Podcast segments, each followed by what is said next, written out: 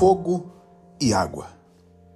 Esses dois elementos da natureza representam bem o comportamento do ser humano, ou a sua atitude quando está em um momento de irracionalidade. O fogo é a ira, a cólera.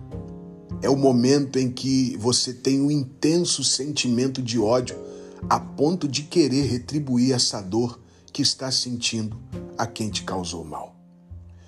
O que Isaías diz em 43, 2 é que quando passares pelo desejo de vingança, o Senhor irá te ensinar a perdoar, pois servir a Deus é pagar o mal com o bem.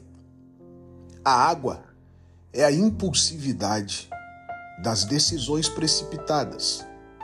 São as coisas que fazemos sem pensar não é o que a Bíblia diz? Enganoso é o coração. Pessoas impulsivas tendem-se a cometer mais erro na vida. Erros, às vezes, irreparáveis, irreversíveis, porque não medem as consequências.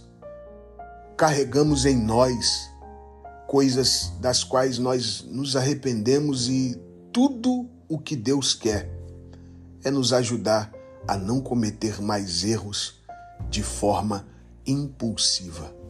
Quando passares pelas águas, quando vier o desejo de agir impulsivamente, o Senhor vai te acalmar e vai aquietar o seu coração.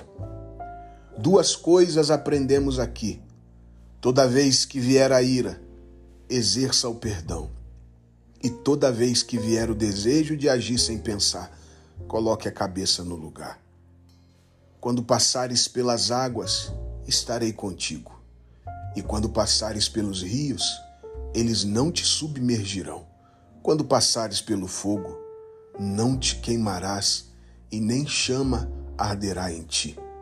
Quem serve a Deus não se vinga e nem toma decisões precipitadas. Pense nisso. Que Deus te abençoe, graça e paz.